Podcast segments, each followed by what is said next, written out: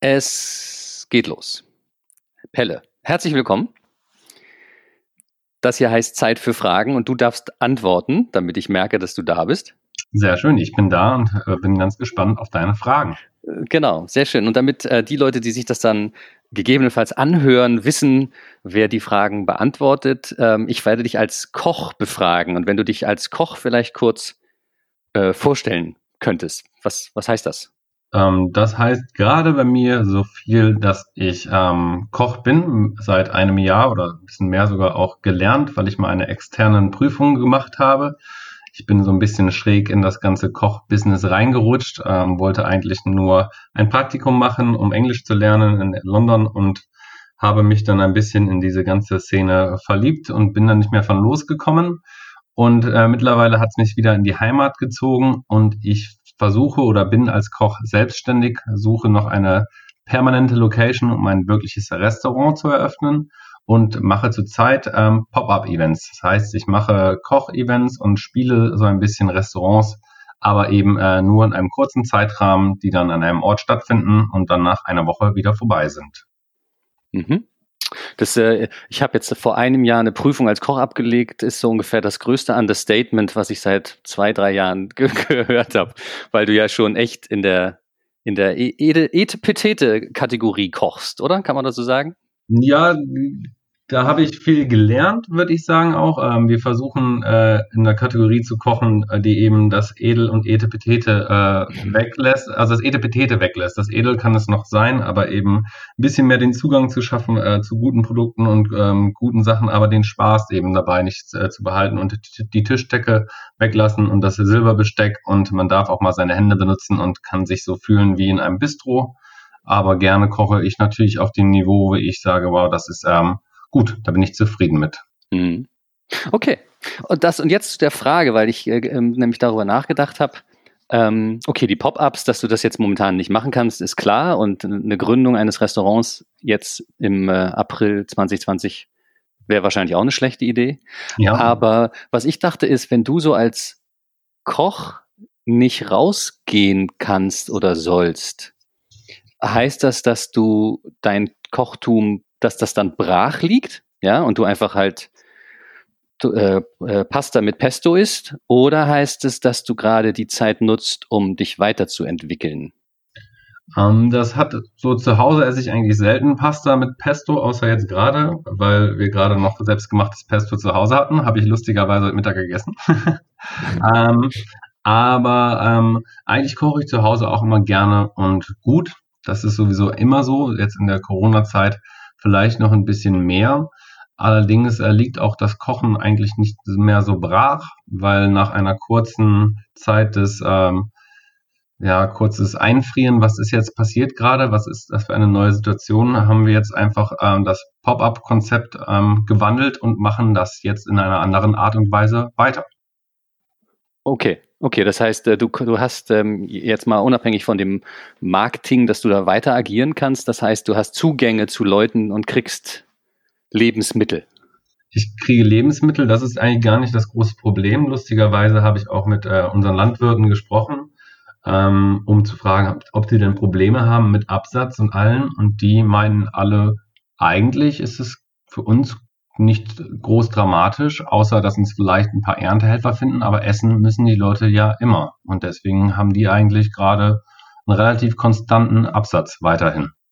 Ja, aber die müssen doch Leute haben, die das, ähm, die diese Lebensmittel vom Feld holen. Also ja, also die, das habe ich jetzt auch gemerkt, dass dann äh, leider der Bauer selbst aufs Feld musste und der hat den Lauch nicht so schön abgeschnitten, wie das ein Erntehelfer macht.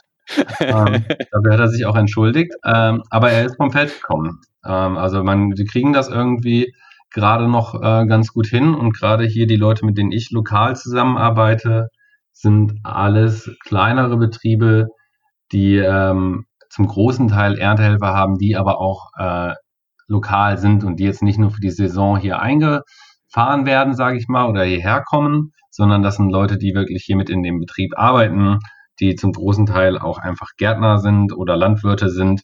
Ähm, und deshalb fehlt denen das gar nicht so groß. Äh, das wird jetzt eher so bei so den Spargel und ähm, Erdbeerzeit und so. Das wird ein bisschen anders werden.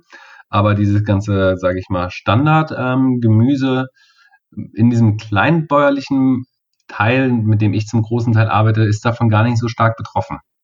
Witzig. Das heißt, gegebenenfalls auch hier wieder so eine positive Entwicklung und positiv kleines Röschen in all dem Nerven, dass also die soliden und lokalen, äh, wie heißt es das, Konstrukte, dass die halten. Genau, äh, auch gut zu sehen und auch irgendwie interessant zu sehen und auch ähm, Freunde von mir bauen jetzt gerade eine kleine solidarische Landwirtschaft auf, hier in Kassel, wirklich direkt lokal, wo ich herkomme. Und ähm, die haben eh alle Hände voll zu tun, aber die merken auch, dass ähm, die gar nicht so sehr beeinträchtigt, wie sie kurz Angst hatten, sondern dass sie einfach sagen, ja, wir, wir wollten ja eh hier lokal arbeiten, wir wollten eh mit den lokalen Menschen zusammenarbeiten äh, und wollten eh auch, dass Leute, die Teil dieser solidarischen Landwirtschaft sind, auch hier mitarbeiten. Äh, und um ehrlich zu sein, haben die jetzt gerade noch mehr Zeit, um mir zu helfen. Das passt eigentlich hm. ganz gut. Ja, ist cool. Okay, aber zurück nochmal zu der Frage. Äh, entwickelst du dich, das heißt, du, du arbeitest ganz normal weiter, weil du normal deine Zulieferprozesse da hast? Ja, wir arbeiten nicht ganz normal weiter, weil normalerweise würde ich ja für Leute kochen äh, und die auch äh, bewirten in einem Lokal. Ich bin ja jetzt mittlerweile auch dadurch, dass ich mich selbstständig machen will, ein bisschen von dem Kochsein weg hin zu Gastronom oder platt gesagt zum Wirt. Mhm. Und ähm, da gehört natürlich das Bewirten mit dazu. Das ist ja auch ein großer Teil der Erfahrung des Essengehens, ist, wie fühle ich mich irgendwo, wie werde ich angenommen, wie werde ich begrüßt. Das fällt natürlich komplett weg. Aber wir haben jetzt ein Konzept gemacht, das einfach ähm, quasi das Mondi, wie mein Restaurantprojekt heißt, ist jetzt das nächste Mondi at Home. Das heißt, wir stellen Pakete zusammen für Menschen, ähm, die, die sich abholen können, schön kontaktlos, mit einer schönen Distanz ähm, und sich dann zu Hause mit einer Anleitung fertig kochen können.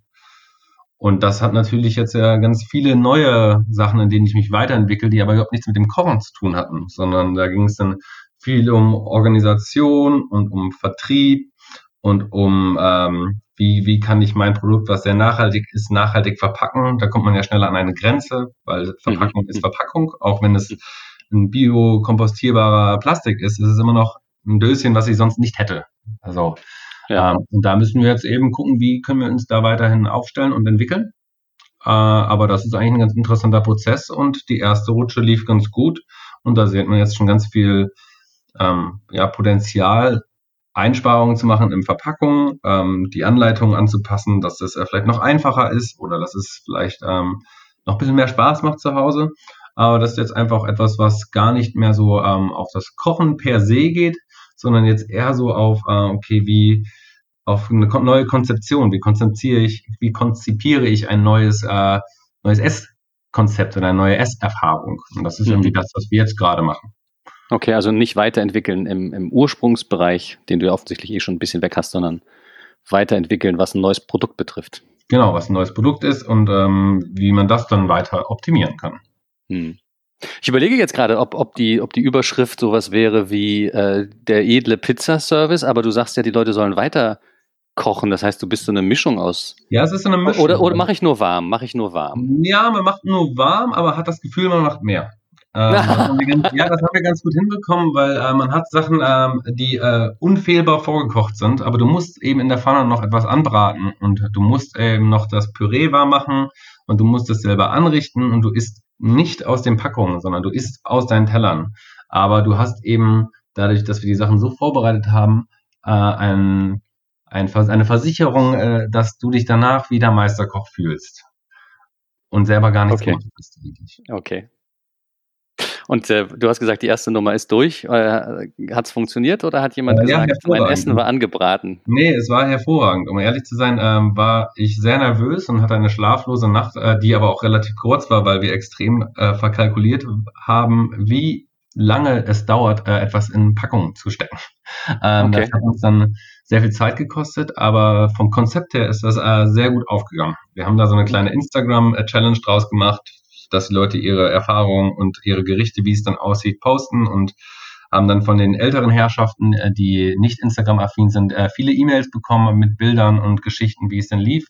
Und das Feedback war ähm, rundum positiv und gerne nochmal. Und ähm, Preis-Leistung war viel zu günstig und ähm, wir ähm, wollen da so, äh, wollen das wieder haben. So, und das ja. war schön. Ja. Du hast einen Markt aufgetan, in dem Leute dir sagen, es ist zu günstig. Das ist geil. Das ist sehr cool. Ähm, Pelle, zehn Minuten sind jetzt rum. Das heißt, äh, das Gespräch ist eigentlich vorbei. Aber was ich am Ende immer noch mache, ist, dass ich die Leute frage, wie, welche Frage sie gerade umtreibt, so in der Corona-Zeit. Und vielleicht finde ich in den nächsten Podcast irgendjemanden, der die dann beantworten kann. Wer weiß, wenn es nicht zu fachspezifisch ist. Hast du eine Frage, die dich gerade umtreibt? Hm, nee, ich habe nur viele Baustellen, an denen ich arbeite, aber keine äh, großen Fragen mehr. Mhm. Ähm, okay. Es waren nur viele Themen, die plötzlich kommen, an die man sich natürlich nicht gewandt hat. Gerade als Selbstständiger, wie geht das mit Soforthilfen? Wie sieht's aus mit Kurzarbeit? Ähm, aber da habe ich ja zum Glück ähm, Leute, auch wenn man sie bezahlt, die Steuerberater sind, ähm, die da weiterhelfen können. Ja. Das, das heißt, du, hast, du, du bist fragenlos in Corona-Zeiten. Ich bin gerade äh, eher fragenlos, ja. Ich bin eher ähm, schon gefühlt ein bisschen getrieben durch die ganzen Ideen und Projekte, die jetzt anstehen, dass ich plötzlich mehr zu tun habe als vorher gefühlt, weil das einfach alles neu ist und natürlich nochmal viel Arbeit kostet, mhm. alles neu aufzubauen. Ja, alles klar. Vielen Schön. Dank. Tschüss. Tschüss.